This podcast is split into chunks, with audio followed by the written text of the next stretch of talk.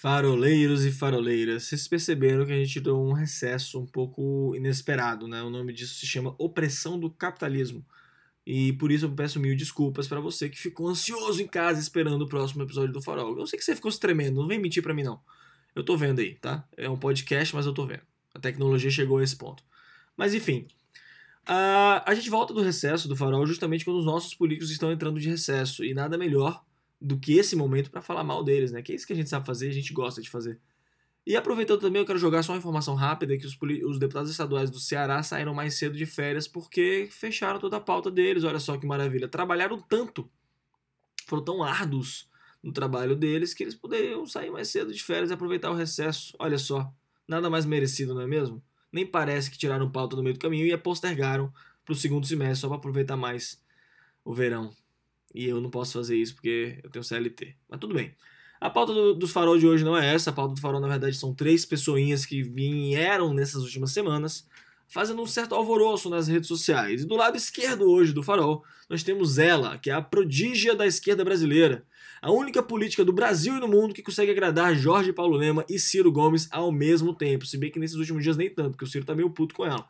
Tabata Amaral e a treta com o PDT. No meio do farol nós temos quem? Hoje, ele, o único político brasileiro que ninguém sabe se é de direita, ninguém sabe se é de esquerda, gente sabe que é fiel aos Ferreira Gomes. Nosso querido pinguim Roberto Cláudio está viajando, foi para Nova York e a gente não podia deixar a oportunidade passar e não falar mal dessa viagem dele. Ou bem, não sei, vai que, né? E por último, mas não menos importante, a figura que representou nos tabloides a direita brasileira nessas últimas semanas. Ele, o nosso futuro ex-embaixador brasileiro nos Estados Unidos, Edward Bolsonaro, que conseguiu a proeza de ser o menos burro dos três filhos e ainda assim o pai quer ver longe de casa e mandar para o intercâmbio de novo. Tem um lado bom que ninguém quer ver, porque agora os três filhos estão ocupados, o Carlos está de castigo, porque mexeu no celular do pai, o Flávio está procurando o Queiroz e agora o Eduardo vai para os Estados Unidos. Pelo menos o Eduardo nos Estados Unidos ele sabe que nenhuma coisa resolve melhor uma treta diplomática do que um belo de um hambúrguer na chapa. Eu sou o Chico Davi e esse é o Farol do Mucuripe.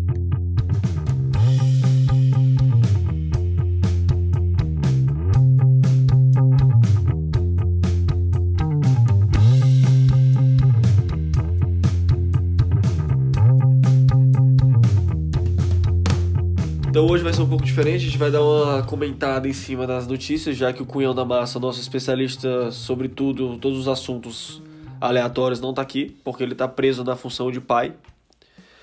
E vamos começar por aí. Fernando, qual a primeira notícia que a gente vai ler aí pra galera? PDT ameaça expulsar Tabata Amaral caso vote a favor da reforma da Previdência. Isso foi, é claro, antes da votação, e, como sabemos, ela votou a favor da reforma da Previdência. Agora a gente está esperando ver o que, que o PDT vai realmente fazer contra ela. O Ciro Gomes aproveitou a deixa para atacar o movimento Acredito, né? Falou que era um partido clandestino. Obviamente, acabou repercutindo em todos os outros movimentos políticos do Brasil. Dando uma de Ciro Gomes, né? Ele não dá tapa de graça, ele aproveitou para bater em todo mundo, mas eu acho que, sinceramente, o PDT expulsar não só a Tabata, mas oito, cara, eles têm 27 deputados, né? Cara, expulsar de oito numa lapa só é perder muito deputado, ele sai mais perdendo do que ganhando disso aí, velho. Eu vou estar tá dando minha opinião aqui, que eu acho que é correto o partido poder expulsar um, um candidato que foi contra uma diretriz partidária dessas de, de de ser todo mundo contra a reforma da Previdência. Mas foi uma diretriz partidária? Foi falado isso na Convenção Nacional dos Caras? Segundo, a, segundo o vídeo aqui que o próprio PDT botou, e aqui na notícia fala: Para constranger Tabata Amaral, é, PDT divulga vídeo com deputada antes de votação da reforma. Legenda anunciou o processo interno contra parlamentares que contrariam a orientação partidária. Quem votou a favor desse absurdo foi no mínimo incoerente, diz a sigla. É, ser incoerente aí entra na parte da ideologia deles, mas realmente tem um vídeo da Convenção Nacional que aconteceu 18 de, de março desse ano, em que eles perguntam para os membros que estão lá convencionados quem é a favor de se colocar contra a reforma da Previdência. Foi só aqui ou bugou a cabeça aí também? No qual, no vídeo, dá para ver que a grande maioria, 70%, 80% levanta a mão. Aí eles perguntam assim: quem é a favor de discutir com o governo sobre essa previdência. Ele não falou nem quem apoia essa previdência do jeito que está, é discutir com o governo essa previdência. E aí no vídeo ninguém levanta a mão. É, na hora que, que mostra a pessoa levanta a mão, não dá para ver a Tabata.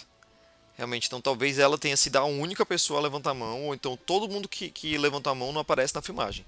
Que na filmagem aparece a grande parte, mas tem, sei lá, é, 30 pessoas que não estão aparecendo ali nela. Primeiro de tudo que, para quem já participou dessas convenções, sabe que a votação é aqueles que aprovam permanecem como estão, e assim fica. Quem, primeiro, quem estava gravando isso era o cara do partido, né? Então, obviamente, ele vai gravar a, a parte e editar o vídeo da maneira que mostre a maioria favor, favorável ao próprio partido.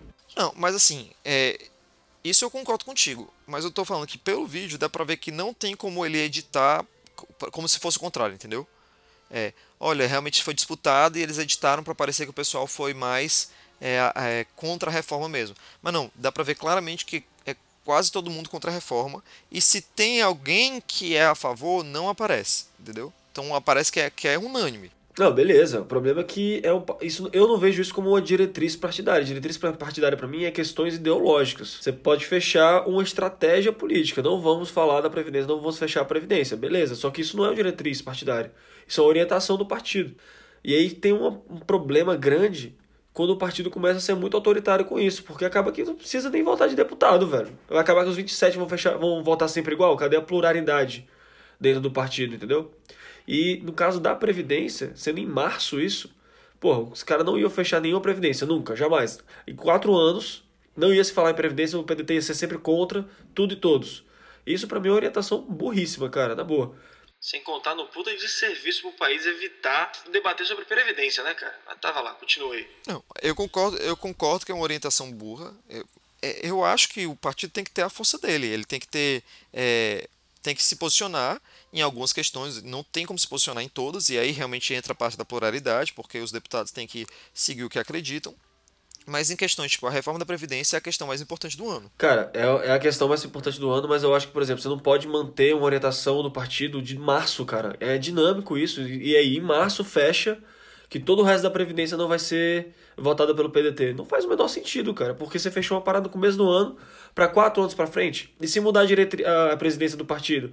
E se sair metade da galera? Entendeu? Não, mas peraí, não é quatro anos para frente, é até a próxima convenção. Não, tá, vai do, eu acho que vai do regimento de cada partido. A questão é que, né, né, tipo assim, ah, fechou ali. A questão é que o partido chegou, a diretoria do partido falou que iam fechar, a, é, iam ser contra a reforma a, a, questão é toda a questão é toda política do movimento da, da, do posicionamento político deles de serem completamente contra o governo. A questão é toda política relacionada a isso. Tipo, não vão fazer nada que vai dar é, que vai encher a bola do governo. E aprovar a, a, reforma da Previdência enche a bola do governo. Não, aí eu volto a dizer que é, é estupidez do partido, porque você tem uma orientação de algo que é completamente dinâmico, tá na pauta todo dia do jornal, e você faz de quatro meses para trás, não repensa em fazer outra reunião para rever esse tipo de orientação. Cara, para mim, os cara, o, todo os, os, deputados do PDT tinham que estar se reunindo mensalmente ou até quinzenalmente para ver esse tipo de coisa. Porque é estratégia, cara. Você não fecha a estratégia no começo do ano e vai até o final. Isso, é, isso são princípios. Princípios você fecha e mantém. Como você vai agir nisso, cara, é, é totalmente dinâmico. Você tem que estar reunindo direto com os caras. E aí, beleza. Se você mostrar um vídeo de uns duas semanas atrás, dos 30 deputados, dos, 30, dos 27 deputados reunidos e debatendo sobre isso, tá, beleza, agora a gente não fecha, agora a gente fecha, agora vamos fazer assim, agora vamos fazer assado, porque é estratégia política. E o partido é isso. Pelo menos na minha opinião, o partido deveria ser isso. Eu queria falar também, cara, da, do que eu comentei antes, que aí o, o Ciro Gomes aproveitou para bater nos movimentos, como eu acredito, que acabou repercutindo no Renova BR, no Livres, sobre ser um partido clandestino. E aí eu discordo, como normalmente eu faço, do Ciro Gomes, porque eu acho que esses movimentos trabalham mais como escolas de formação política e debate. E aí você cria, cria uma formação da pessoa, da figura política que você está tentando levar. O partido é mais para estratégia dentro do processo legislativo. Agora tem outro, agora tem outro lado também. O qual outro lado? O outro lado também agora, por exemplo, com o MBL, que dizem que o MBL recebe financiamento de fora. O partido jamais poderia receber o financiamento ou privado ou de uma instituição estrangeira, que aí viesaria completamente o partido. Então ele tem também esse outro lado que aí eu concordo com o Ciro Gomes. Raramente, eu nunca mais eu acho que eu vou repetir essa frase mas que aí não pode virar partido nem a pau mesmo. É, não, aí não pode virar partido. Não, tudo bem. Acho que a tua descrição desses movimentos políticos, eles foram, foi ótima. Agora eu discordo quando tu falou que o partido é basicamente para estratégia, e para mim é mais do que isso. Não, o partido hoje acaba sendo mais para estratégia, porque no começo, de fato, também era uma escola. Era, o, o, o PCdoB, o PT, formou grandes políticos na, na, na, nas questões socialistas, assim como o PFL antigamente também formou grandes liberais. O PSDB também formou grandes sociais-democratas. Só que, hoje, pela fisiologia do sistema, o partido virou o quê? Virou um agrupamento de políticos que discutem entre si. E o principal objetivo deles é discutir estratégia. Não é mais uma escola. Existiu essa escola, só que isso aí foi descolado por conta do próprio sistema, como você mesmo falou.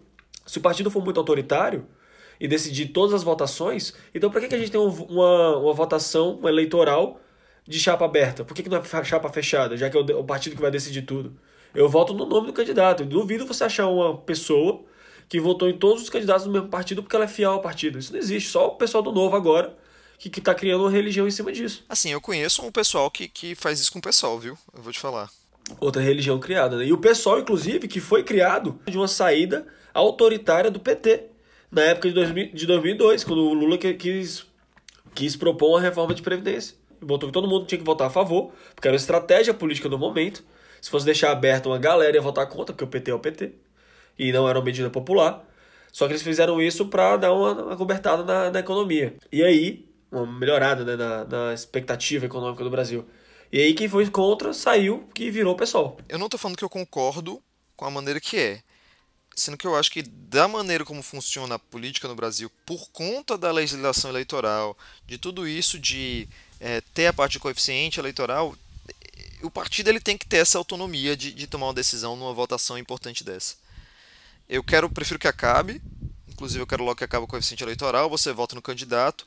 Uma outra notícia é porque aqui é, ela a gente não separou, deixa eu até pesquisar aqui, que cabe nisso daí é a questão de, da possibilidade de ter é, candidatos independentes na próxima eleição. Ou em eleições futuras. Né? Ah, eu, eu acho que tá mais que na hora, cara. Tá mais que na hora a gente começar a ter candidatos independentes. Tem altos quadros hoje no Brasil inteiro. Tem o Gabriel Azevedo lá em BH, você tem o Regufe em Brasília que ficaram brigados com todos os partidos e estão aí tocando sem partido tranquilamente, velho. Os caras estão fazendo muito mais, muito mais progresso que muita bancada que junta 30 cabeças numa mesa e não concorda por, e não sai nada de, de progresso.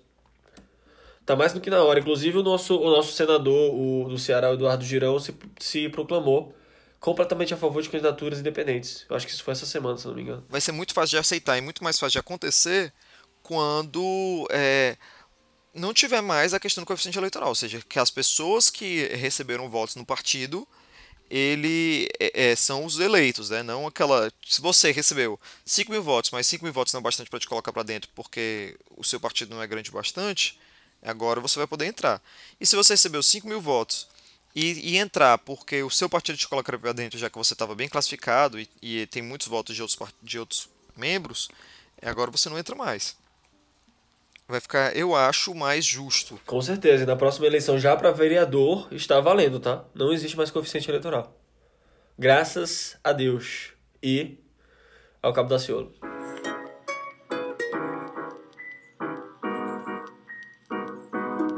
Vamos para a próxima notícia, Fernando? Qual que é a próxima pegada aí que a gente separou? A próxima pegada que a gente separou foi a questão do prefeito Roberto Cláudio de Fortaleza ter ido para os Estados Unidos foi essa semana, não foi? Soltaram notícias falando, se eu não me engano, a matéria era Roberto Cláudio vai vender Fortaleza nos Estados Unidos. É tipo isso? Ela é bem sensacionalista mesmo, essa manchete. Eu peguei aqui a do Diário, de no... Diário do Nordeste, que eu achei um pouco menos parcial. E aí ela fala que o Roberto Cláudio ele foi na terça-feira da semana passada, na terça-feira, dia 3 de julho, ele foi a Washington apresentar um modelo de mobilidade urbana de Fortaleza no World Resource Institute. E eu achei assim, WRI, eu achei isso bem legal é, da gente comentar, porque Fortaleza. Eu, tem muita coisa que eu sou contra o Roberto Cláudio. E aí a gente não, não, precisa listar todas elas nesse episódio agora. É, não vale mesmo não, porque não ia ter podcast ou trânsito suficiente que demorasse tanto tempo assim para listar tudo. Mas tem uma coisa que eu sou a favor, que é o trabalho que ele está fazendo de mobilidade urbana em Fortaleza. Que é algo que eu acho importante. É o que deixa muita gente com raiva em alguns pontos, principalmente porque ele pega uma rua que antes não era tão engarrafada e transforma em engarrafada, já que ele bota faixa exclusiva de ônibus, mas para a maioria das pessoas que são as que andam de ônibus é excelente porque diminui o tempo de chegar no trabalho. E além disso, é implantação de ciclofaixa, é cuidados para que fique mais seguro no trânsito, é, tem sido tem feito um trabalho muito legal com relação a isso, a prefeitura de Fortaleza. Nosso amigo Cláudio Filho está muito feliz com o seu comentário agora. Inclusive, Cláudio Filho que foi promovido recentemente lá na secretaria que ele trabalha, e está a pá de Guilherme, o nosso tapa-buraco oficial.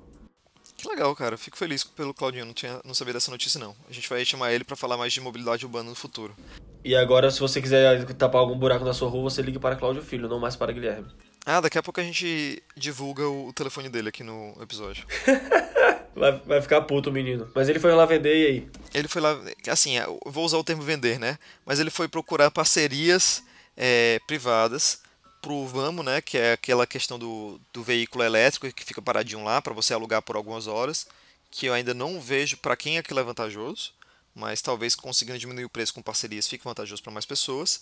É, para a questão do bicicletar, eu tenho muita, eu tenho muita certeza que isso é vantajoso pra caramba pra BYD, que é a que faz a fabricante dos veículos elétricos no Brasil. Que inclusive, durante muito tempo, o vice-presidente da BYD no Brasil foi Eduardo Paes o sambista político mais conhecido desse Brasil. Nossa senhora, aí você entende o que está acontecendo, né? De qualquer jeito, se ficar vantajoso para o usuário, vai pelo menos ficar. É, a roubalheira vai ter pelo menos esse lado bom. É, eu só fico calado na partir do momento que ele disponibilizar veículos elétricos para taxistas e Ubers começarem a rodar na cidade. Aí eu fico quieto. é, e além dessa questão aí do VAMO e do bicicletar, ele ainda foi atrás de investimento de energia limpa e renovável e melhores na infraestrutura de ciclofaixas e, e ciclovias. Que eu realmente não entendo como é que vai funcionar, até porque entra na parte de obra, licitação e aquele monte de coisa de, de que a gente já reclamou aqui no episódio do, do Buracos e Burocracias. Aí, além de fazer essas coisas, ele ainda visitou o Instituto Bloomberg, que é com parceria com o John Hopkins, eles estão fazendo um trabalho mundial para prevenção de acidentes viários. Uma das cidades escolhidas é Fortaleza, e aí ele foi lá prestar visita, é, é, é, aumentar a parceria, né? Que é, é dessa pesquisa que vem desde 2005, acho que já deve estar tá acabando. Cara, na boa, assim, aí eu vou dar minha opinião, porque desde o começo do Farol, um amigo meu me chamou de Geraldo Alckmin dos podcasts, querendo me chamar de isentão. E aí eu vou dar minha opinião só para calar a boca dele. Roberto Cláudio quer investir em mobilidade urbana, não é mentira, não é segredo para ninguém. Você vê que teve várias melhorias na cidade, eu concordo que foram melhorias, até porque eu acho que o transporte coletivo é o futuro. Mas tem coisas que são simples, cara. A parte de sinalização em toda a cidade, agora que ele está investindo em tinta, porque ano que vem tem eleição, obviamente. E tem coisas que são nitida, nitidamente erradas. Eu vou dar o melhor exemplo que eu conheço que eu passo todo dia. É naquele viaduto que você. do final do Antônio Salles. Se o cara for reto naquela divisão do viaduto, o cara mete o carro dele no meio do, do concreto, bicho. Não tem nada, nenhum equipamento de desvio de, de, de, de para abafar a colisão. Então ele fica investindo em, acidente, em pesquisa de prevenção de acidente, de não sei o que, de não sei o que. Só que na hora de construir, vem o problema de novo que a gente falou no nosso episódio de buracos e burocracias, e acaba que sai uma obra zero segura. É preventiva contra acidentes. Se o cara for reto, qualquer canto de via viaduto, ele bate direto. Qualquer viaduto que você for em Fortaleza, o cara pode encostar o carro dele, levar o retrovisor, quebrar a janela, o cara era quase não tem uma, um distanciamento. Tudo bem que a cidade também não permite ter. Só que tem soluções para isso. Eu sei, mas assim, é porque esse é, esse é um grande problema do, do, da maneira como funciona o governo. Né? Ele cria uma maneira para diminuir o, o, o, poder e é, deixar ele mais, como é que eu posso falar, com aparência mais honesto, mas que acaba complicando muito, que é a questão da, dessa separação.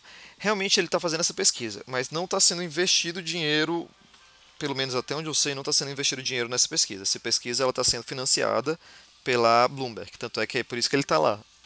Então não está indo dinheiro da prefeitura nisso. O acordo que tem é que a prefeitura invista em alguns itens de mobilidade. E aí o que acontece é que esses investimentos eles vão para pontos porque o valor é pequeno, não é um valor grande né, de fazer mudança. São valores pequenos para alguns pontos que é justamente para testar e verificar como o que, é que essas alterações causam. Alterações, alterações do cacete. Ele, ele segura dinheiro para soltar em tinta um ano antes da, da eleição. Porque agora o porrada de vereador vai dizer: olha só, aquela calçada estendida ali, aquela verde dojinho, aquela, aquela vaga de deficiente, fui eu que consegui pro meu bairro, pá, não sei o quê. Quando na verdade é só o Roberto Cláudio segurando dinheiro para soltar um ano antes da eleição e manter a base de vereadores dele. É, a maneira como é feito realmente eu não tenho como concordar não. Mas, é, querendo ou não, são melhorias na parte de transporte. E nos Estados Unidos é muito comum se colocar aquele, aquelas proteções para diminuir o impacto, do, o impacto das colisões com água ou areia, né? E aí, se você fizer isso aqui, vão dizer que é foco de dengue, vão dizer que é tirando areia do lugar que não deve tirar, é impacto no meio ambiente, caralho, quatro, por aí vai. É, não, não sei se esses aí seriam os motivos de, de reclamação, mas, mas seria algo, é, é realmente algo simples de ser colocado. Pronto, você botar vários Pronto, vários tambores cheios de areia ao redor do viaduto. É, é uma maneira de proteção simples e barata. E aí eu acho que, por exemplo, vamos lá, vamos fazer licitação para areia. É isso mesmo? Tá, tá, tá entendendo o, o quão falho é esse negócio? E outra coisa que eu queria falar também, aí já voltando um pouco, que todo mundo sabe que o, o Ciro Gomes também, é o grande representante hoje do PDT, entrou na campanha completamente contra o Uber, entrou na campanha completamente contra. Ah, completamente contra foi foda. Entrou na campanha completamente contra as privatizações e parcerias públicas privadas nesse sentido. Então vai o Roberto Cláudio aqui em Fortaleza, já atrás de vender as operações urbanísticas da nossa cidade, meio que, na minha visão, contrariando um pouco o próprio Ciro Gomes. E aí lembrando também que se for começar a ter um partido autoritário em todas as regiões do Brasil, teria que expulsar o Roberto Cláudio por isso, teria que expulsar o governador do Amazonas, que foi a favor do, do Bolsonaro, e é do PDT. É, isso é. Agora, vamos tentar parar de bater um pouco no PDT hoje. Ah, mas é tão e bom. E vamos para outro assunto, né? Que a gente está falando que o Roberto Cláudio estava nos Estados Unidos, na, na cúpula de comércio entre o Brasil e os Estados Unidos. E uma pessoa que normalmente vai para um, um evento desse seria o embaixador do Brasil nos Estados Unidos, né? Imagina os dois se cumprimentando. Que maravilha que ia ser essa foto, hein, cara? Eduardo Bolsonaro, filhote do Bolsonaro, como embaixador Estados Unidos, do Brasil nos Estados Unidos, falando com o Roberto Cláudio para vender Fortaleza. E o Ciro Gomes tem um infarto, na mesma hora.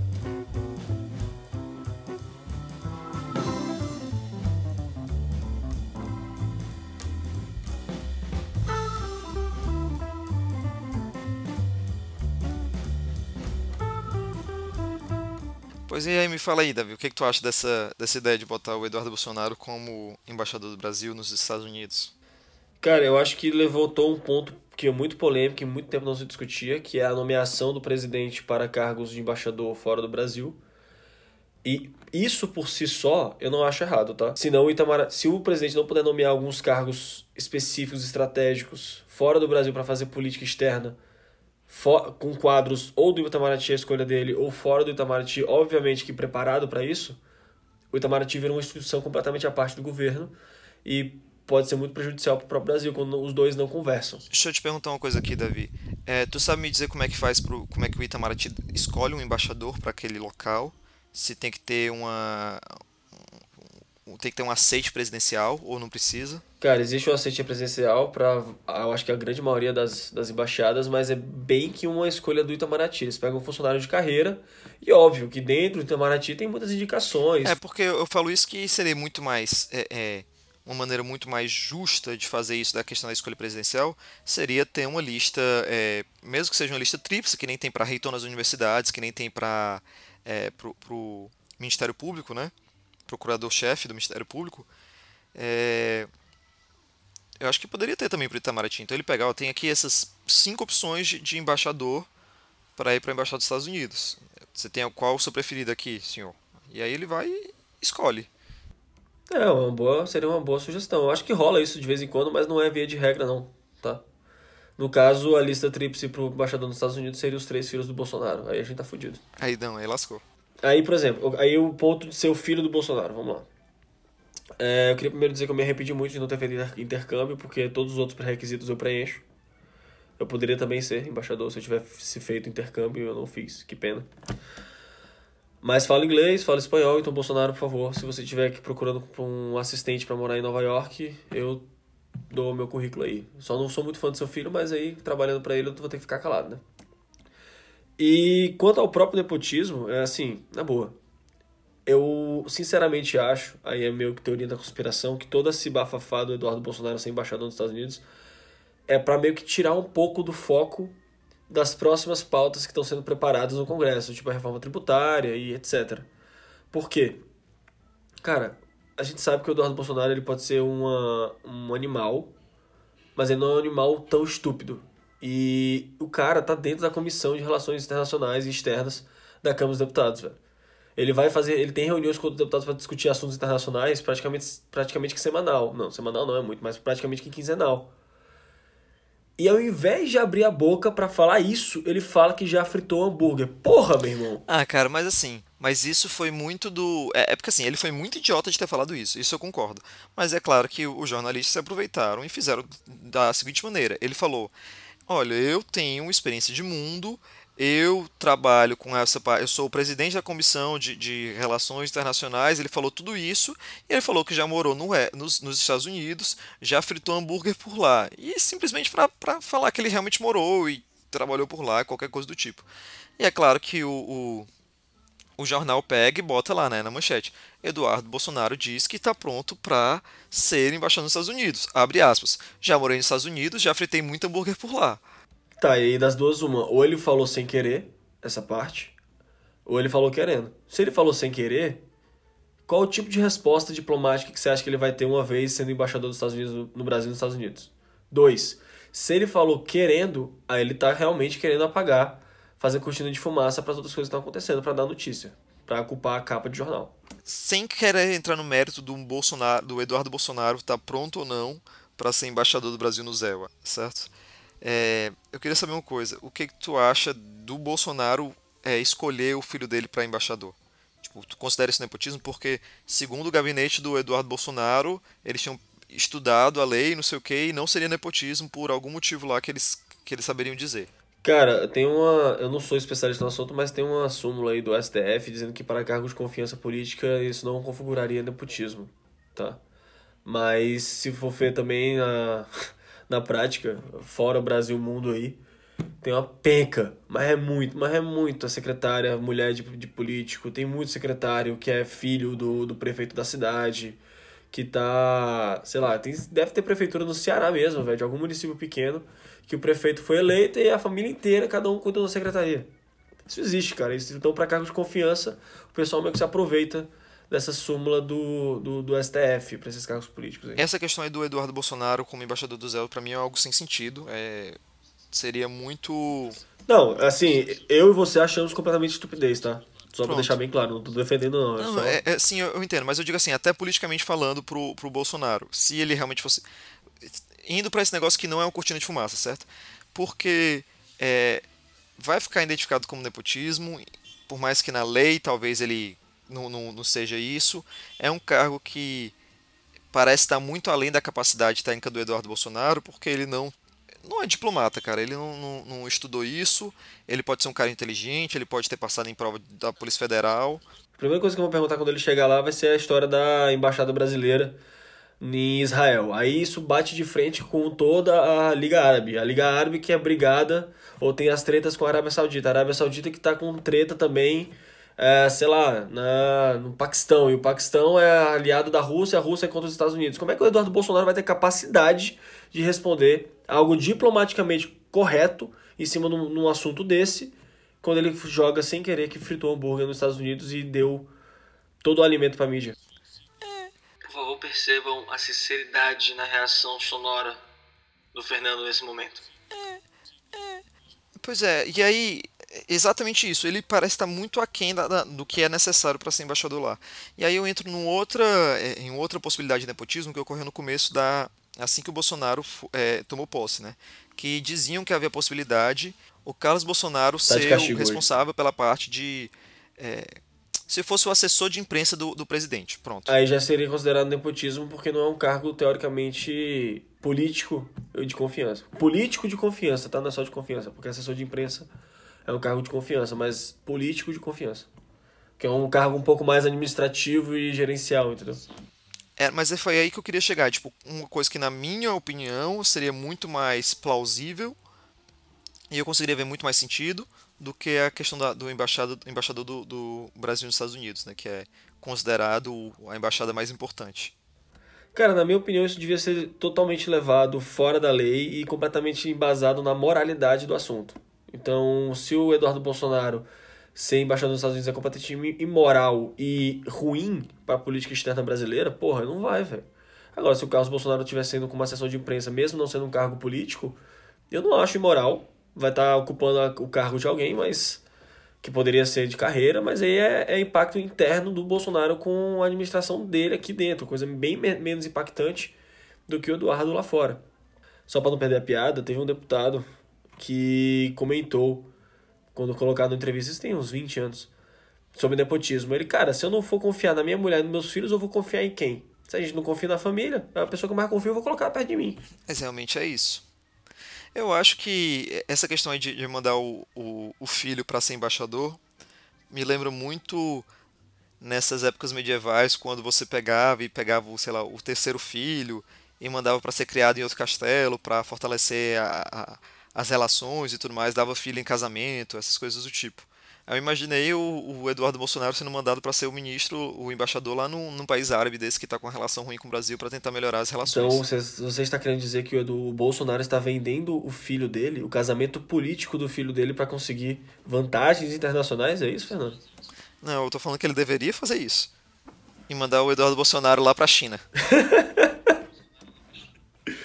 é, ou então assim, pra um país que não tivesse assim muita mídia, é. tipo Azerbaijão, sei lá. Pelo menos ele não É um que não tivesse tanto um, um, apelo comercial, mas que tivesse problemas é, é, internacionais com o Brasil, tipo Irã. Nossa, mas aí você tá, tá botando fogo no cabaré, né, filho? Aí não dá. Manda ele pra ser o embaixador da Coreia do Norte. É, ele pelo menos não volta.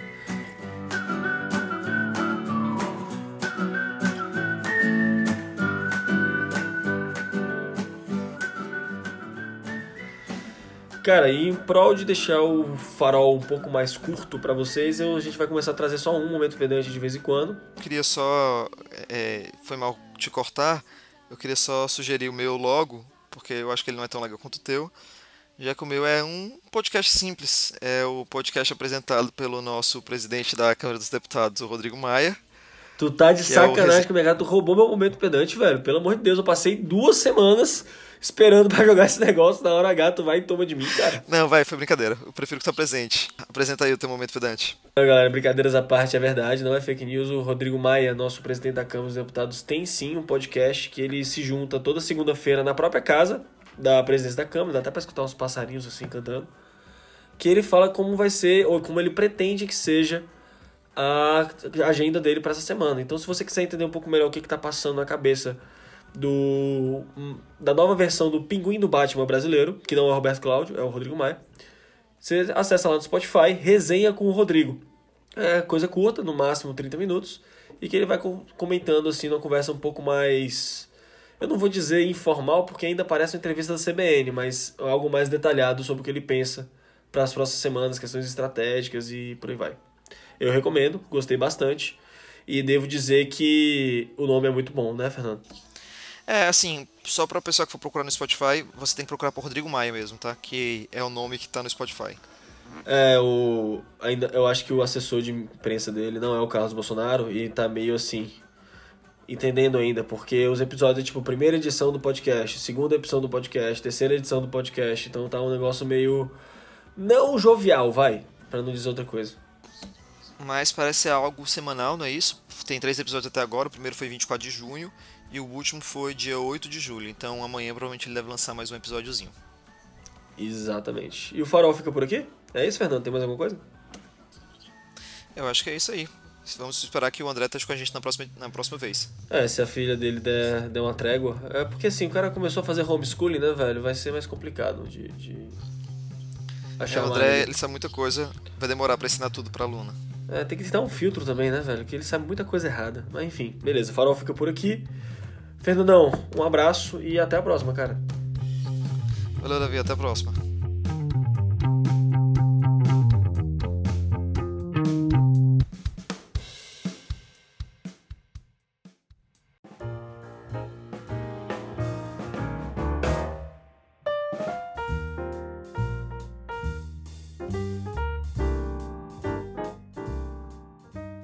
Para não deixar em branco e antes da gente ir embora, por favor, sigam a gente nas redes sociais, arroba o Farol do Mucuripe. Qualquer rede que você quiser, a gente tá lá, a não ser no Tumblr, que o Tumblr só virou pornografia. Mas, se você gostou ainda mais da gente, você pode assinar no PicPay. Também arroba o Farol do Mucuripe, que você começa a fazer parte do nosso grupo íntimo de WhatsApp. Você joga suas opiniões, ajuda com as pautas e contribui para esse podcast independente maravilhoso que não obedece ninguém a não ser seus próprios ouvintes. Um beijo e um cheiro.